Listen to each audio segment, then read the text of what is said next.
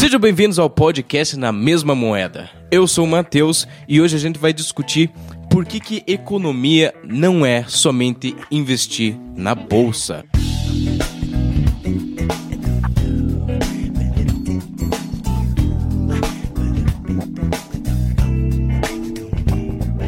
E para completar a mesa, quem vai trazer essa discussão ainda melhor, a gente tá aqui com o Balsan. E aí, galerinha, meu nome é Vinícius Guilherme Balsan, eu curso Economia. Enfim, hoje a gente vai estar tá tratando dos assuntos aí. E com o Alan. E aí, galera, sou o Alan, também tô cursando Economia e vamos ajudar vocês a entender um pouco da economia no dia a dia. Bom, eu também curso Economia, a gente está no segundo período, a gente é membro do CAS, Centro, Centro Acadêmico de Ciências Econômicas, e essa pauta, na verdade, ela surgiu com a ideia, uma vez, de que quando a gente participou numa feira de profissões da PUC, veio uma galera perguntar pra gente no stand de economia, cara, como que faz para investir na bolsa? E tipo, você perguntava pro cara, é, qual curso você quer fazer? Você quer realmente fazer economia? Aí o cara respondia, não, eu quero fazer medicina. Caramba, caramba, né, porra? Foi um caso muito curioso também, tipo, um gancho nesse assunto é, que aconteceu com a gente no Planeta Book. Isso é fato verídico, se tiver, você pessoa aqui, se estiver ouvindo isso. É, a gente estava no stand de economia, né?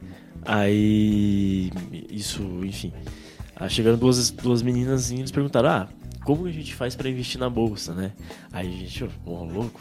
Pô, essas meninas estão engajadas, né? Estão é, pessoas. O louco. Ou vamos pra cima, né? Vamos aí que. vamos arrebentar, é, é agora. aí eu falei, não, primeiro, qual, é, qual curso vocês querem fazer, né? Aí elas disseram, ah, eu quero fazer medicina e minha amiga quer fazer direito. Aí pronto. essa, esse foi o gancho. Foi a força motriz pra gente estar aqui hoje. Exatamente. É, então, partindo dessa, dessa observação nossa de que muita gente tem um senso comum de que economia é mercado financeiro, a gente pensa, não, vamos fazer um programa, um episódio de podcast só para falar que não, não é. E um exemplo disso é que economia é dia a dia. Por exemplo, é, eu peguei um Uber esses dias, tá? E eu comecei a falar com o um motorista sobre tarifas dinâmicas, né? O preço das tarifas, das tarifas do Uber. E ele falou: ah, em horários de pico sobe, por exemplo, é, de manhã, quando tem muita demanda por transporte. Lá pela tarde também é outro horário que tem muita demanda e à noite lá por 10, 11 horas até 1 hora da manhã. Pro cidadão comum, talvez ele não saiba, e talvez até pro motorista do Uber. Mas por detrás dessa economia do dia a dia, por detrás desse aplicativo do Uber, por detrás dessas tarifas dinâmicas, esses preços malucos, é, existem conceitos, existem é, modelos econômicos, que é, por exemplo, demanda e oferta. Existem estudos, existem é, conceitos de, é, de, economia por detrás de fenômenos do dia a dia que muita gente, muitas vezes a gente não percebe. Às vezes, a maioria das pessoas nem sabe que existem. Exato. É, enfim, um gancho para isso, né? É só para sintetizar o pensamento que o Zanin passou aí pra gente, para ficar mais claro, é, o que é a dinâmica do Uber, né? Basicamente, a dinâmica é quando a demanda por carros está muito alta, o Uber sobe as tarifas automaticamente, né? para que sempre haja motoristas disponíveis. Quem estiver disposto a pagar mais, consegue um veículo na hora. Quem estiver disposto, ou, na verdade, quem não estiver, espera até o preço baixar. Então, basicamente, é, se você, no momento em que você quer pegar o Uber e você ok, você quer pagar e você vê que o fluxo de motorista está bem alto, cara, com certeza a dinâmica vai subir e o, o valor, consequentemente, vai subir. Se você estiver disposto a pagar, você paga. Se não, espera, né? É, enfim. E também é um gancho para a gente também poder estar tá falando de custo de oportunidade, enfim, é, de tomada de decisão. E até mesmo de escassez, né? Existe um número limitado de motoristas para aquela isso, região. Isso. Aí quem vai poder falar melhor disso é o Alan, né? É, sobre o curso de oportunidade, porque ele tem uma história bem boa, inclusive. é, é interessante. É só enfatizar também que, claro, é, o que nos motivou foi essa ideia de que a economia não é só investir na bolsa, mas o mercado financeiro tem parte sim no curso, é, no estudos, nos estudos econômicos. Só que assim, a, a amplitude de estudo é muito maior do que só o mercado financeiro. Por exemplo, eu vou citar algo que aconteceu comigo é, semana passada. É, nós tínhamos uma prova de economia matemática, cair o conteúdo de matriz, sistemas lineares, um negócio que assim, relativamente tranquilo. Mas, no dia da prova, ao invés de revisar o conteúdo, eu fiquei o dia inteiro jogando LOL. Porque, É o, é o exemplo, façam o que, eu, o que eu falo, mas não façam o que eu faço. Exatamente. Qual é a pira desse negócio? Fui mal na prova. Aí eu vou entrar para vocês com o conceito de custo de oportunidade e trade-off. Pra eu jogar LoL, o custo de eu ter jogado naquele dia foi meu desempenho na prova. Se eu tivesse pag- pago o- a ação de estudar, o custo ia, ia ser ficar sem jogar naquele momento. Só que o benefício depois ia ser muito maior, claro. Por que que eu não pensei assim na hora? Eu queria jogar. Né? e aí entra também o conceito de, de trade-off. Trade-off é um dilema. E foi num dilema que eu me encontrei naquele dia, que foi basicamente uma visão de prazer imediato ou prazer a um prazo maior. Eu queria me divertir naquele momento e não queria estudar para ter os benefícios escolhidos depois, na hora que recebesse a nota da prova. E é interessante porque mesmo no, no- numa ação bem simples de jogar ou estudar, eu já tava já tava enfrentando dilemas, trade-offs e tava tendo o meu custo de oportunidade. E você percebe que o ser humano ele é racional, porque ele sabe que ele deveria estudar, ou você, você deveria ter estudado.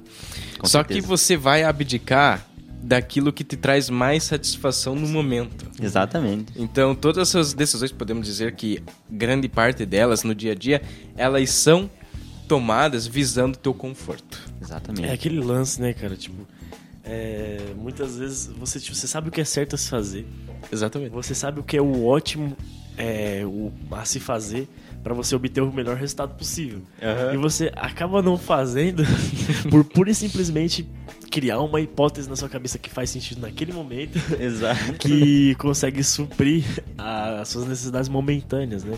E, cara, isso é muito nocivo. Tipo assim, claro, é às vezes também a gente não né, é obrigado, porque as, as decisões são nossas também, né? Mas a gente não é obrigado também a, a fazer tudo o que se acha certo também, né? Mas também a gente tem que ter consciência que. Tem que ter um equilíbrio É, no mínimo. É, mas também tem que ter consciência que. Tem que ter consciência que, tipo, depois isso, depois isso vai ter resultado, depois isso vai ter impacto, né? E o que basicamente é o custo de oportunidade. É, como uma vez a gente estava conversando sobre, é, por exemplo, imagine, no caso do Alan, foi, foi a questão de abdicar de estudar para você ter um, com um lazer, enfim, um conforto momentâneo ali. É, num caso recente, é, o Alan estava citando que o irmão dele, né, é, ab- abandonou os estudos, né? Me corrija se eu estiver errado. Ele largou o ensino médio. É, largou o ensino médio, acho que você é até melhor pra contar. Você é o É, seu irmão, o né? Meu irmão, é, Leonardo, o nome dele, ele largou o ensino médio porque ele queria se dedicar, é, o- dedicar o máximo do tempo dele possível pra jogar CS, CSGO. É, não só ele não gostava do ambiente do colégio, quanto ele não gostava do ato de estudar mesmo. Tipo, a o conteúdo formal, padrão, ele não, não curtia. E ele viu que teria benefícios maiores se ele focasse e construísse uma carreira como pro player. O que é algo que, tipo, ah, há, há vários, an- alguns anos atrás poderia soar como loucura. Mas a gente vê a nossa realidade, existe uma possibilidade. Mesmo que seja pequena, existe. É, e hoje em dia o estigma tá sendo bem quebrado Isso. também, né? E tanto é que hoje ele tá em Maringá jogando um campeonato presencial. Aí, tipo, você já vê que, putz, Tem que dar pare- já, parabéns já tá aí, dando alguns resultados, né, mano? E ele ganhou a fase de grupo. Ele passou da fase de grupos Sim. na semana passada Excelente. e hoje ele vai jogar as quartas. Aí, tem que dar os parabéns. Isso, pro quan- senhor. quanto mais você padroniza o esports, né? É, esportes de videogame, é, você vai quebrando essa, essa barreira social, digamos, esse custo, novamente, como você falou, ele tem um custo de oportunidade altíssimo por existir do colégio, mas ele também tem o custo social. O Isso. jeito como as pessoas vão olhar ele, Sim, vão julgá-lo. Exato. Porque é um estigma, né? É tabu. É... É, porque é, em toda decisão você vai estar perdendo alguma coisa. É exatamente isso que se trata o custo de oportunidade. Ele vai estar perdendo o apoio de algumas pessoas que acham que ter uma carreira acadêmica é melhor, é mais segurança. mas ele também vai estar ganhando o, o apoio de quem confia nesse tipo de, de, de profissão e quem É. confia no potencial dele. E isso também é interessante observar pela ótica, no caso, como foi citado pelo Mozanin no Uber, né? É, do nicho de mercado em si do esportes, né? É, hoje existe uma demanda muito grande e essa demanda não- só tende a crescer com o avanço da Exato. tecnologia, né? Já é uma realidade, né? E é- como essa demanda vem crescendo, vem expandindo, é um mercado que vem ganhando volume e vem remunerando melhor seus, seus profissionais, seus atletas, enfim, as pessoas envolvidas. Então, o custo de oportunidade, com o passar do tempo e como a sociedade vai se moldando, né, suas características, né, organizacionais, enfim, estruturas de mercado tudo mais, tipo, vai ganhando força, sabe? Vai, vai, vai se estruturando, vai, é, vai, assim, vai mudando o, o foco das pessoas, vai mudando opiniões a respeito daquilo que antes, como você tinha dito há três anos atrás, era imensurável. Hoje já é um nicho. é, daqui 10 anos é, pode ser algo que, tipo, que tá, esteja fazendo, fazendo a vida do teu irmão, sabe? Exato. É, mas eu tenho até um exemplo. É, uns anos atrás, tinha uma galera na minha cidade que eles diziam que free step seria a profissão do futuro. é sério, é sério. Forçou, né? É, aí, ó, tipo assim, ó, vamos fazer uma análise em cima disso. É, até, com o avanço da tecnologia, coisas relacionadas à tecnologia tendem a evoluir e tendem a ganhar mercado, certo? Isso. Mas o free step em si, para aquele momento ou para um futuro próximo, enfim, free step é algo cultural, né? Cultura sempre tá mudando, enfim, cultura sempre se molda, é, sempre se adapta ou, enfim, nesse caso não existe mais esse tipo de, enfim, não conheço nichos que praticam É, step ainda hoje. mais Mas é, seria muita, muito, muita prepotência ou até, como a gente pode dizer, muito loucura você achar que o free step seria de alguma forma uma profissão, a profissão do futuro ou algo do tipo baseado em? Inimaginável. Até É, porque não dá pra inimaginável. imaginar uma demanda que. que- não, assim, não tem como imaginar pessoas que demandem free Exato. step. Tipo assim, Exatamente. vamos, vamos levantar um estudo sobre isso. Você conseguiria mensurar variáveis para você poder pensar sobre como o free step influenciaria na vida das pessoas a ponto das pessoas quererem consumir mais free step. É um negócio ridículo. tá? enfim, enfim. É. Só foi um gancho aí. Uma viagem. E como a gente tava falando, a gente tá dando muito exemplo de custo de oportunidade. Eu queria perguntar pra vocês, Aham. que diferença faz na vida das pessoas ou do ouvinte saber custo de oportunidade? Que diferença faz? Cara, É, eu acho, eu acho assim, no momento que você vai tomar uma decisão, saber que você vai pagar é por aquilo que você vai, é, aquilo que você deixa de cumprir quando toma uma decisão é o seu custo de oportunidade. Aí depende de você pensar, será que o meu custo é maior do que o meu benefício? Será que o meu benefício é maior do que o meu custo?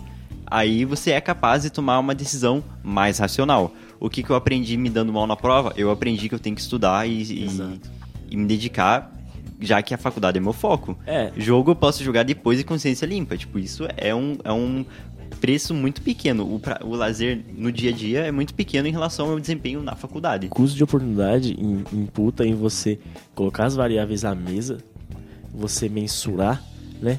Se aquilo de fato é beneficente em detrimento do que você vai perder. Basicamente, é um jogo de escolha ou causa e efeito, no caso. É, parece simples, né? Parece é, bem simples, mas tipo, Parece bobo até. é, parece você falar, ah, a gente, pô, curso de oportunidade, não precisa entrar em economia pra saber disso. É. Mas existem certas características, certas coisas de maneiras comportamentais de mercado, sociedade, enfim, todo um contexto, que se você vê que é, pontualmente a tomada de decisão influencia muita coisa lá na frente. Principalmente se tratando de macroeconomia, cara. Exato. Porque.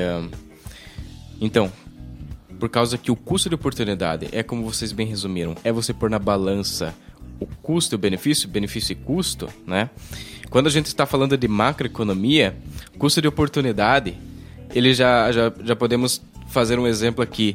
É, se o, se os, os representantes políticos eles vão fazer políticas que aumentam a eficiência ou políticas públicas que focam em igualdade. Tá? Aí a gente está falando de, digamos, bolo, crescimento do bolo, né? O, o, a eficiência ela vai medir o crescimento do bolo, né? E a igualdade, a repartição do mesmo. Deu fim. o máximo falando, deu fim neto. Não, mas enfim, é... só o tecladinho aí, vamos para a próxima pauta.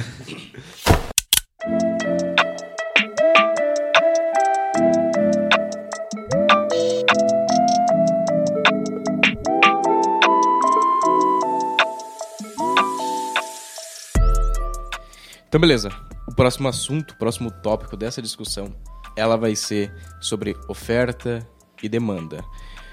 E oferta e demanda, ela diz muito sobre o nosso dia a dia, sabe? A, o, a missão desse podcast aqui, a nossa missão enquanto super-heróis da economia é quebrar paradigmas, cara. é quebrar senso comum que tem na economia. E um senso comum que eu vejo demais, que todo mundo é, fala. É, seu tio, seu avô, sua avó, enfim, teus pais, você já ouviu alguém falar isso. Que, por exemplo, quando sobe demais é, o preço de alguma coisa, quando o comerciante sobe demais o preço de um produto, a pessoa que vai comprar fala: Não, tá muito caro que. Tá me roubando. Você tá me roubando, cara, exatamente. Eu lembro que quando deu um. Lá na minha cidade, deu uma chuva de granizo muito, muito forte é, de, vários telhados da, da cidade da cidade foram arrasados, né? Foi, foi tipo muitas casas foram perdidas. E tinha uma loja de materiais de construção lá, bem grande, hoje em dia ela já faliu, mas na época ela era bem grande. E o preço de, de lona, de telha, de madeira, de tudo que precisava para consertar o telhado subiu 200%. 200%. E as pessoas esses caras são ladrões. Esses caras jogam sujo. Uhum. E o que as pessoas não estão compreendendo, até mesmo quando você vai no supermercado e sobe 200% o preço do tomate, e você começa a acusar o empresário de que ele está roubando. Ou dizer que é inflação, mas Exatamente. não é isso, a gente explica em outro episódio. Exato. Vamos deixar essa pauta cabeluda para depois. mas o que as pessoas não estão entendendo é que existem leis, choques, fenômenos de mercado por detrás do preço. É, mas a gente também, no caso, como você citou, também tem que levar em consideração a ética, né? Também porque te, não, sim, a gente sim, não pode também estar tirando proveito de, enfim, de determinadas situações, mas é entender também que a oferta e demanda, e principalmente a oferta, é, se tratando da demanda, ela, é, elas são, enfim, equivalentes e elas correspondem entre si, né? É, enfim, o Alan vai citar agora uns exemplos práticos disso pra gente ficar mais familiarizado com o conceito. É um, algo que é bem próximo, é, pelo menos do, do meu dia a dia, é o mercado da Steam. Como ele funciona? Na Steam, por exemplo, se você joga Counter-Strike ou Dota, você, ao decorrer do, do, do, tempo, você vai ganhar alguns itens que você pode usar só no jogo. Então, fora do jogo, eles não têm valor real, você só pode usar lá. Só nominal. Isso. Então, no mercado da Steam, quanto mais itens repetidos estão disponíveis, menos eles valem. Porque tem tanta oferta e pouca demanda, já que tem tanto daquilo é muito fácil conseguir, não tem demanda. O preço acaba diminuindo. Já itens mais caros, mais bonitos, que dão efeitos maiores no jogo, eles são mais demandados, só que nem tanta gente está disposto a vender. Então a oferta é baixa. O que, que isso acontece? O que, que isso implica? O preço do item sobe, vai aumentar. E aproveitando que o, o Balsam falou da, da questão ética, eu posso pensar, ah, vou vender esse item por um preço maior para tirar vantagem, mesmo sabendo que ele não vale isso. O que acontece? Como o mercado é muita gente vendendo ao mesmo tempo, eu nunca vou vender. Sempre vai ter alguém vendendo mais barato do que eu. Se equilibra. A menos que a busca por aquilo aumente. Então, de certa forma, tende a encontrar um equilíbrio entre a oferta e demanda para encontrar um preço que, que, que garanta que os dois saiam beneficiados, tanto quem está ofertando quanto quem está demandando. É, é um, um, negócio bem engraçado que eu li esses dias. Foi o Alexandre Frota. Puta, ele... Não, vamos lá, vamos lá. vamos lá, galera. Alexandre Frota. Não, é, ele criticando assim, fervorosamente, né? Do jeito que ele é um, pô, ele é um puta do intelectual. Aí ele, ele, ele escreve assim: é, perceberam algo do tipo, tá? Não tô falando na íntegra, tá, gente? Caso se alguém acha aí o tweet e fala, não, ele citou errado, mas entendam a ideia. É, basicamente isso. Perceberam que em períodos de festas ou fim de ano, é, o preço dos hotéis aumenta. Ah, eu vi isso aí, cara. É, isso aumenta e tal, tal, tal. Um absurdo. Como que não tem uma lei para regulamentar isso então? Amigo Alexandre Frota, existe uma lei. O nome se chama Lei da Oferta e Demanda. Bravo. Perfeito. Perfeito. Perfeito. Exatamente. É, exatamente. Ó, só para sintetizar, o que é oferta e demanda? São duas forças que garantem o funcionamento de um mercado, determinando preços e a quantidade de produtos oferecidos. O termo oferta se refere à quantidade disponível de um produto, ou seja, aquele que, aquela que as empresas querem ou podem vender.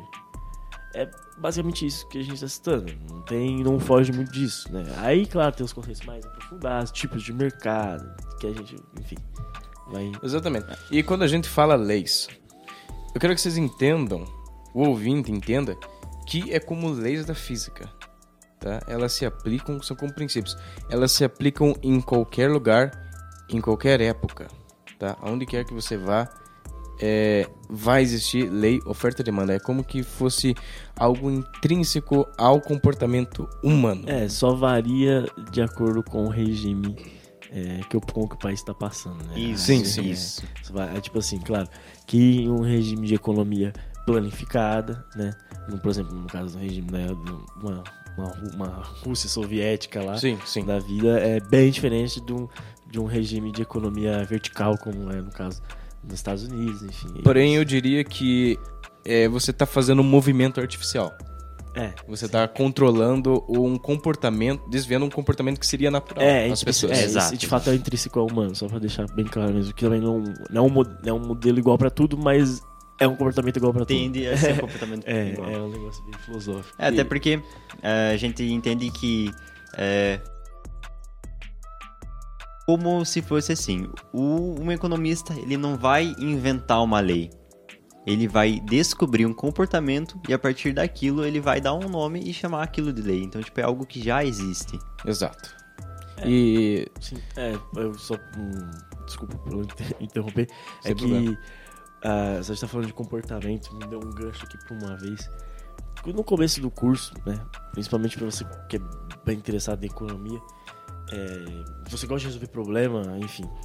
É, mas se principalmente você gosta de estimular as pessoas, você sabe é, observar comportamento e você sabe estimular as pessoas de- da maneira certa. É quase como um psicólogo, sabe? Como, como, como estudos de psicologia. Porque o que, o, o- que um bom economista faz? Ele instiga, ele estimula, acima de tudo, principalmente tratando de mercado, né?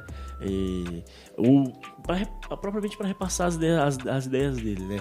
O economista é uma pessoa que ela, ele deve, né? Ela ou ele deve a- analisar é o comportamento, principalmente a tomar de decisão das pessoas pautadas em algumas características pessoais da pessoa, de gostos, enfim, para aí sim você propor algo.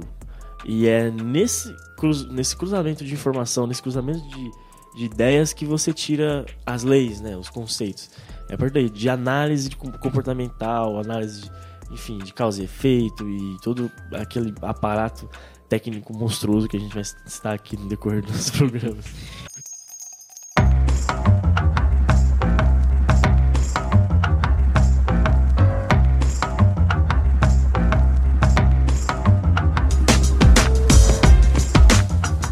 Seguindo a ideia de oferta e demanda, a questão de ter um preço em que os dois concordem, tanto quem está ofertando quanto quem está demandando, eu quero citar um exemplo é, que cerca de 10 anos atrás é, havia um sorveteiro que passava na, minha, na rua da minha casa e você poderia cobrar- comprar o, o sorvete por dois reais ou por uma telecena antiga. Então, para o sorveteiro, ele via valor de troca na telecena. Porque para ele ele poderia pegar a telecena antiga, trocar para uma nova, teria possibilidade, mesmo que pequena, aumentaria conforme quantas ele teria de telecenas, a ganhar um prêmio muito maior do que o valor do sorvete. Isso. Então, essa questão de que a telecena naquele momento era usada como uma moeda. É, intermediando uma Já, troca. já parou pra pensar que talvez a telecena seja o Bitcoin do Silvio Santos? É, cara, aos poucos ele vai criar uma criptomoeda É, muito louca. porque basicamente o que é o conceito de moeda, né? É algo que intermedia a relação, né, de, De do- troca. Entre, é, de troca entre dois lados, né? Sim, sim. Claro, E não que- como um E escândalo. que os dois mas- lados vejam valor. Sim. A questão que a telecena não, não abrange é que ela não pode ser usada como reserva de valor. É. Exato. Aí ela não se caracteriza Não se como, como moeda. moeda, Isso. mesmo. Mas é só um exemplo pra vocês entenderem que, tipo, É, naquele mas ela tem um momento- controle de emissão, né? Tem É. o, o Banco Central do Silvio Santos lá. O Banco Central. é Aí Pan Tem inflação A quando ele distopia manda brasileira. muito. Distopia brasileira. É, Mas não. eu, eu, eu fico com pena do sorveteiro porque é, Telecena ou Mega Sena, essas coisas são tipo consórcios que você nunca é premiado. Exatamente. ligado? É, exato, exato, exatamente É só isso. expectativa, é só sofrimento. Cara, é muito curioso como você vê. Por exemplo, eu conheço muita gente que sempre joga na Mega Sena. Tipo assim, é um ritual. Quase que satânico. É, Tipo mano. assim, semanalmente. Não, desculpe se eu estiver errado, mas é, não sei quantas vezes dá pra você. Quantos sorteios acontecem semanalmente Eu na não Mega Sena? Não, não sei. Não acompanho, não faço parte desse nicho, mas tipo, eu sei, cara, que tipo, no escritório onde eu trabalho, é, volta e meia tá fazendo uma vaquinha lá pra, pra ganhar uma Exato. Mega Sena. E, cara, então apostando, apostando, apostando. E enfiando dinheiro, enfiando dinheiro. Cara, cara, a expectativa tem que estar alta pra essa pessoa estar 30 anos jogando na Mega Sena, cara. Agora, recentemente, quem ganhou foi um pessoal do, do PT lá, da, da- da- lá de Brasília. Foi o do gabinete. Eu ouvi falar PT. dessa história. É, Nossa, velho. Aí o Kim comentou sobre, né, dizendo que Quem cata coquinho? é, o tá Kim. é. Muito bom. Mas, ele comentou, é, já que eles são socialistas, comunistas, né, no caso, se eles iriam compartilhar o dinheiro, né, e tal. Aí o Rodrigo Maia comentou, ué, mas você não é liberal, você não pode querer o dinheiro dos outros. cara." Ô, louco. Aí, então, enfim, é, só um gancho, foi só um gancho. Eu fiquei pra uma próxima e- pauta não, aí, e- não, eu falar. bombástica. Deixa eu falar mais uma coisa também. E tem ainda aquele tipo de pessoa que sonha com um macaco e acorda e vai jogar no- o macaco no bicho. Tipo, isso é muito mais absurdo do que, Não. do que Mega Sena, tá ligado? Esse é da hora. Esse, Ah.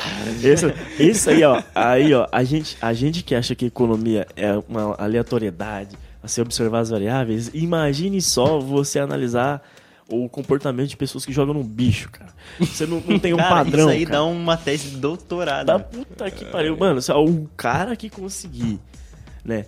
O cara que conseguir escrever algo sobre e observar um padrão em jogador do bicho. Brasileiro. Brasileiro. Aquele lá. É o primeiro Nobel. Mano, meu Deus do céu, eu vou anotar isso aqui. Porque, cara, o cara, o cara que consegue observar um padrão numa, num cidadão que come ovo de codorna joga na codorna. joga no bicho.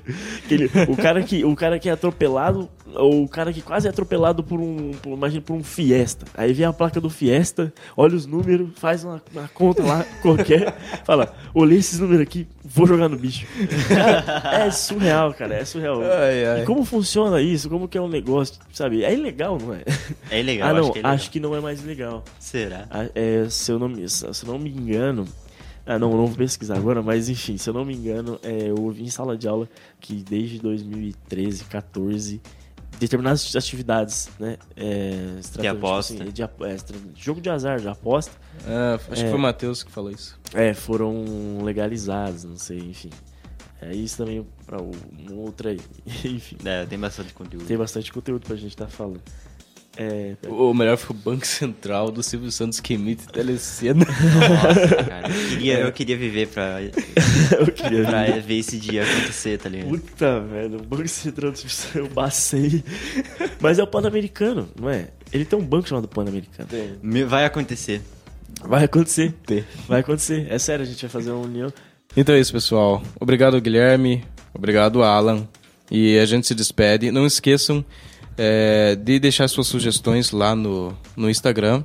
Né? O que, que você gostou, o que, que você acha que dá para melhorar. Aliás, esse podcast é para você, então se você, se você tem uma sugestão de que pode deixar o podcast melhor, é claro que a gente vai ouvir, a gente está disposto a aceitar novas ideias e sugestões.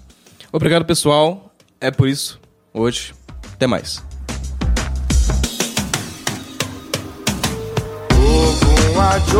Mario.